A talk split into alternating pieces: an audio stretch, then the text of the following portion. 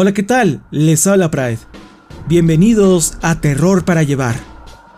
En esta ocasión les traigo la parte 2 llamada Globos de la historia Penpal, que en español significa Amigos por correspondencia. Escrita por Dathan Auerbach. Una historia tan popular y tan bien recibida por la comunidad de creepypastas que posteriormente se convirtió en novela. Si quieren los links a la página del autor, a la novela en Amazon o a los posts originales en inglés, se los dejaré en la descripción de este episodio o de su respectivo video en YouTube, así como la música utilizada de fondo. Esta segunda parte se subió originalmente a mi canal de YouTube el 7 de enero del 2017. Si quieren estar al día con mis más recientes narraciones de terror, síganme en mi canal de YouTube, El Orgullo del Operador, y también los invito a que me sigan en redes sociales. Me pueden encontrar como Yo Soy Pride en Twitter, Facebook, Twitch, Instagram y TikTok. Ahora sí, los dejo con la parte 2, globos.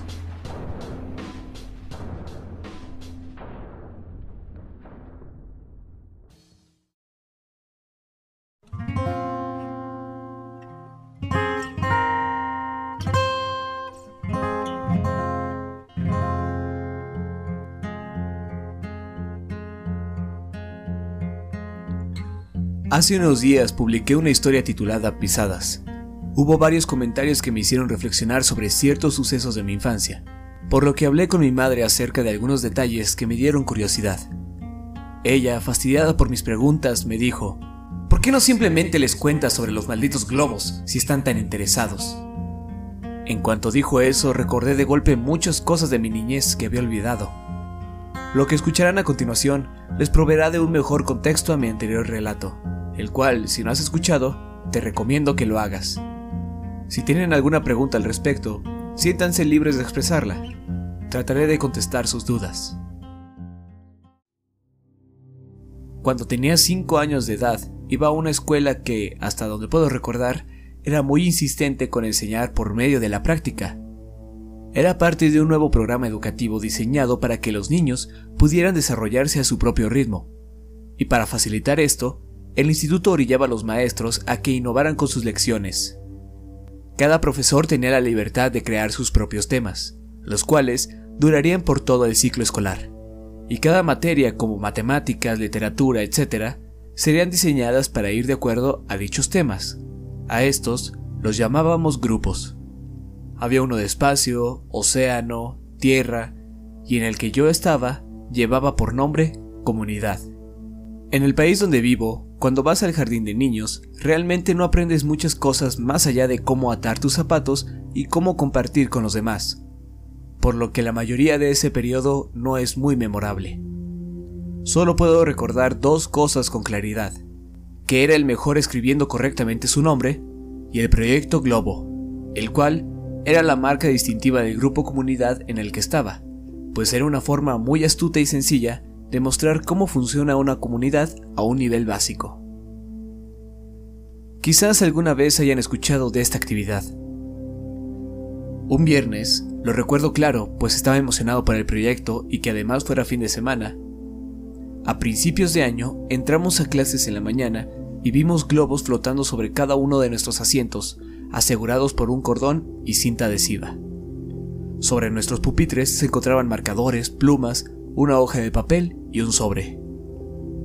El proyecto consistía en escribir una carta, ponerla dentro del sobre y este asegurarlo al globo, al cual le podíamos dibujar algo si queríamos. La mayoría de mis compañeros comenzaron a pelear por los globos, pues querían colores distintos, pero yo fui directo a redactar mi carta. Había pensado mucho en lo que quería escribir. Todas las cartas debían de seguir una estructura, pero se nos permitía ser creativos dentro de estas características. La mía iba algo así. Hola, encontraste mi globo. Mi nombre es... y asisto a...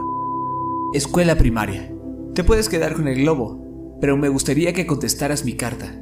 Me gusta Mighty Max, explorar, construir fuertes, nadar y hacer amigos. ¿Qué te gusta a ti? Escríbeme pronto. Aquí te dejo un dólar para el correo. Y sobre el dólar escribí con marcador para estampillas. Mi madre dijo que eso era innecesario, pero yo creí que era algo súper inteligente, así que lo hice. La profesora nos tomó una foto a todos por separado, junto a nuestros globos, y nos hizo adjuntarla al sobre. También anexó una carta distinta con las nuestras. Supongo yo que era para explicar la naturaleza del proyecto, agradeciendo la participación a quien decidiera contestarnos, escribiendo de vuelta o mandando fotos del lugar donde vivían, por ejemplo, sus vecindarios. Esa era la idea, crear un sentimiento de comunidad sin tener que dejar la escuela, para así establecer un contacto seguro con otras personas. Parecía una idea muy divertida e inocente. Durante las siguientes semanas las cartas comenzaron a llegar. La mayoría venían con fotografías de estatuas o puntos de referencia locales, y cada vez que llegaba una carta nueva, la maestra las adhería con una tachuela a un gran mapa que teníamos en la pared. Así podíamos saber de dónde había llegado y qué tan lejos había viajado nuestro globo. Era una idea muy genial, pues eso de verdad nos incitaba a querer llegar a la escuela para ver si ya nos habían contestado. A lo largo del año, un día a la semana, podíamos escribirle a nuestro amigo por correspondencia, o a los de otros compañeros de clases, en caso de que el nuestro aún no nos hubiera contestado. Mi respuesta fue de las últimas en llegar. Cuando llegué al salón de clases, miré ansioso mi pupitre, pero nuevamente no había nada para mí. Y mientras tomaba asiento, la profesora se me acercó entregándome un sobre. En ese momento seguro que mi rostro reflejaba mucha emoción, pues cuando estaba a punto de abrirlo, ella puso su mano sobre la mía y dijo, Por favor, no te sientas mal. No entendía a qué se refería. ¿Por qué me sentiría mal ahora que por fin había recibido mi carta? Al principio me sentía un poco desorientado porque supiera el contenido del sobre, pero ahora me doy cuenta que, obviamente, los maestros tienen que revisar qué nos había llegado, para asegurarse de que no fuera algo obsceno o inadecuado. Aún así, ¿Por qué habría de decepcionarme? Cuando abrí la envoltura, entendí el porqué. No había carta alguna. Lo único que había dentro del sobre era una foto, de esas que se imprimen instantáneamente al momento de capturar la imagen. Pero no podía distinguir qué había retratado en esta. Lucía como un pedazo de algún desierto, pero estaba demasiado borrosa. No podría decirlo con certeza. Era como si la cámara se hubiera movido al momento de tomar la fotografía. No tenía remitente, así que no podía responder aunque quisiera. Estaba devastado. El año escolar continuó, y las cartas dejaron de llegar para casi todos los chicos del salón. Después de todo, no es como si pudieras mantener largas conversaciones por correo con un niño de kinder. Todos, incluyéndome, habíamos perdido el interés casi por completo en la correspondencia. Entonces llegó otro sobre. Mi emoción revivió y me sentí deleitado por el hecho de que había recibido otra carta, cuando la mayoría de mis compañeros ya los habían dejado sus amigos por correspondencia. Tenía sentido que recibiera otra carta, pues la primera en realidad solo era una foto borrosa. Quizás esta era para compensar eso. Pero nuevamente, no había más que otra fotografía. Esta se veía un poco mejor. Aún así no distinguía mucho, la imagen tenía un ángulo en contrapicada muy exagerado. Se podía ver la esquina del techo de algún edificio, y el resto se perdía por culpa del resplandor del sol. Dado que los globos no viajaban muy lejos y por el hecho de que los lanzamos el mismo día, el mapa comenzó a aglutinarse de correspondencia, por lo que a los niños que aún seguían mandando cartas se les permitió llevarse las fotos a casa. Mi mejor amigo, Josh, era el segundo niño que más fotografías se llevó a su hogar para el final del año escolar. Su amigo por correspondencia era bastante cooperativo y seguido le enviaba fotos de su entorno local. Creo que Josh se llevó cuatro fotos. Yo me llevé casi 50. Todos los sobres eran inspeccionados por la maestra. Después de un tiempo, luego de haber recibido tanta correspondencia, dejé de observar las fotografías. Sin embargo, las guardé en uno de mis cajones junto a mi colección de rocas, cartas de béisbol, tarjetas de superhéroes y mini cascos de béisbol que conseguía en una máquina expendedora después de cada partido que iba a ver. Al final del año escolar, mi atención se centró en otras cosas. Ese año, en Navidad, mi mamá me regaló una pequeña máquina para hacer helados. A Josh le encantó, tanto que sus padres le compraron una, un poco mejor que la mía, para su cumpleaños, el cual fue a finales del año escolar. Ese verano se nos ocurrió la idea de poner nuestro propio puesto de helados para ganar dinero. Creíamos que nos haríamos millonarios vendiendo conos de nieve a un dólar cada uno. Josh vivía en otro vecindario. Sin embargo, acordamos en poner el negocio en el mío, pues había más gente que se preocupaba por sus jardines. En mi vecindario los patios frontales eran más grandes y así nos verían, pues muchas personas podaban el pasto, lo regaban, arreglaban sus arbustos y cosas así. Hicimos esto por cinco fines de semana seguidos, hasta que mi madre nos dijo que teníamos que parar. Y justo ahora comienzo a entender por qué dijo eso. En el quinto fin de semana, Josh y yo contábamos las ganancias. Como ambos teníamos nuestra propia máquina para hacer helado, teníamos el dinero en montos separados, los cuales juntábamos al final y lo dividíamos 50-50. Ese día juntamos la cantidad de 16 dólares, y mientras Josh me entregaba mi quinto billete, un sentimiento de profunda sorpresa me consumió. El dólar decía para estampillas. Josh se dio cuenta de mi asombro y preguntó que si se había equivocado al contar. Le conté sobre el dólar y él dijo, ¡Qué genial, amigo! Y mientras más lo pensaba, terminé concordando con mi amigo. La idea de que aquel dólar haya pasado por tantas manos para por fin regresar conmigo sonaba grandioso. Entré rápidamente a la casa para contarle a mi madre, pero mi emoción se diluyó un poco cuando, al estar distraída por una llamada telefónica, no escuchó bien mi historia y simplemente dijo, Oh, wow, estupendo. Frustrado, regresé a la calle con Josh. Le dije que quería mostrarle algo. En mi habitación abrí el cajón donde guardaba la pila de sobres y le enseñé las fotografías.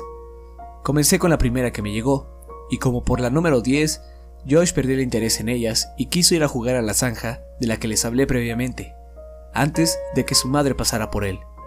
Y así lo hicimos. Tuvimos una batalla de lodo por un rato, pero nos detuvimos en varias ocasiones por sonidos extraños provenientes del bosque a nuestro alrededor. Ahí vivían gatos callejeros y mapaches, pero esto hacía mucho más ruido que esos animales. Tratando de asustar al otro, intentábamos adivinar qué criatura podría estar haciendo esos ruidos. En mi último intento dije que probablemente era una momia, pero al final Josh insistió que era un robot, dado al sonido que oímos antes de marcharnos.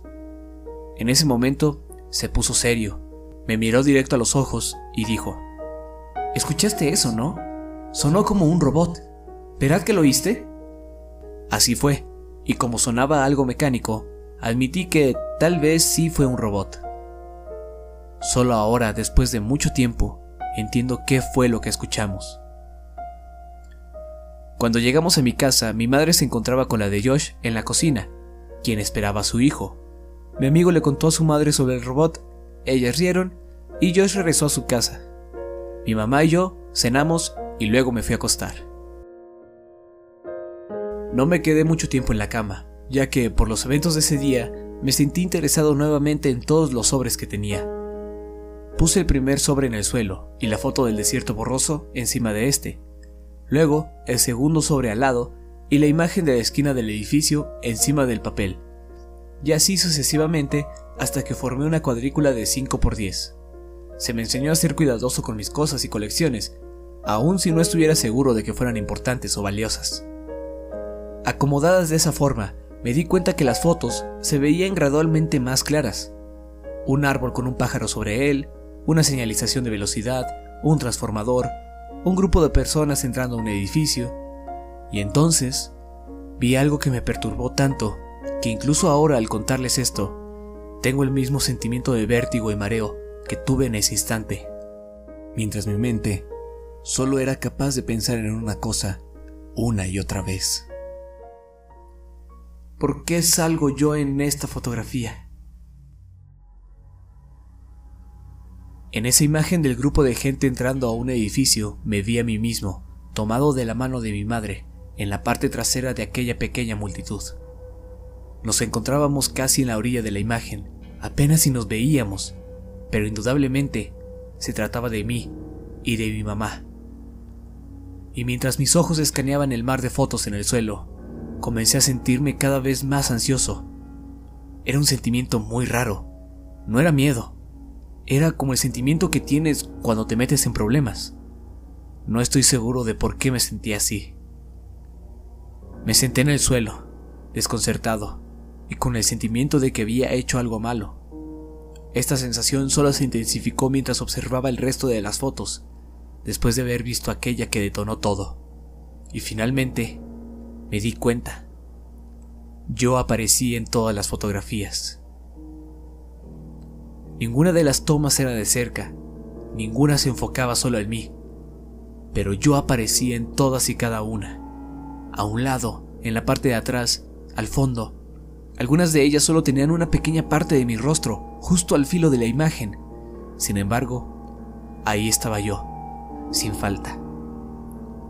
No sabía qué hacer. Tu mente trabaja de formas raras cuando niño. Una gran parte de mí sentía miedo de ser castigado por el simple hecho de aún estar despierto. Y dado a que ya tenía el temor de que había hecho algo malo, decidí que lo mejor sería irme a dormir. Al día siguiente mi madre faltó al trabajo y pasó casi toda la mañana limpiando la casa. Yo miraba caricaturas, esperaba que fuera el momento indicado para mostrarle mi descubrimiento. Cuando salió por la correspondencia, tomé un par de fotos, las puse en la mesa frente a mí y me senté a esperarla. Cuando regresó, ya se encontraba abriendo los sobres y lanzó algo de promociones y boletines a la basura. Mamá, ¿puedes venir? Tengo estas fotos y Dame un segundo, cariño. Necesito marcar estos recibos en el calendario. Después de un par de minutos, regresó y se puso a mis espaldas, preguntando qué necesitaba. Podía escuchar cómo barajeaba las cartas del correo, pero yo solo observaba las fotos y le conté sobre estas. Conforme avanzaba mi explicación, sus respuestas simples como, ajá, sí, fueron disminuyendo, y de repente se quedó completamente callada. Solo podía escuchar el débil sonido que hacía con el correo. El siguiente ruido que se hizo presente fue ella tomando aliento, como si estuviera en una habitación sin oxígeno. Finalmente, sus suspiros culminaron con ella dejando caer la correspondencia sobre la mesa y corriendo a la cocina para tomar el teléfono. Mamá, lo siento, no sé qué pasa con las fotos, no te enojes conmigo. Mi madre gritaba al teléfono y caminaba rápidamente sin rumbo dentro de la cocina. Yo simplemente jugueteaba nervioso con la correspondencia junto a mis fotografías. El sobre de hasta arriba tenía algo saliendo de él. Consumido por la ansiedad, saqué el contenido. Era otra foto. Confundido, creí que alguna de las que tenía puestas sobre la mesa se había mezclado con las cartas que mi mamá lanzó. Pero al examinarla, me di cuenta que jamás había visto esa. Para mi desgracia, en esta aparecía yo. Sin embargo, era una toma mucho más de cerca. Me encontraba rodeado por árboles y una sonrisa se dibujaba en mi rostro. Pero no solo aparecía yo, Josh estaba conmigo. Era una foto del día anterior. Comencé a gritarle a mi mamá, quien aún hablaba con un volumen elevado al teléfono. Grité repetidamente hasta que por fin contestó. ¿Qué quieres? Todo lo que pude preguntar fue, ¿a quién estás llamando? Le llamo a la policía, cielo. Pero, ¿por qué? Lo siento, no quería hacer nada malo. Ella me contestó con algo que nunca entendí hasta ahora, que me vi forzado a recordar aquellos eventos de los primeros años de mi vida. Ella tomó el sobre de la mesa y la foto donde aparecía Josh. Sostuvo el sobre frente a mí, pero yo solo podía ver cómo el color se drenaba de su rostro. Con lágrimas al borde de sus párpados, dijo que tenía que llamar a la policía, pues el sobre que llegó ese día a nuestro buzón no tenía sello de la oficina postal.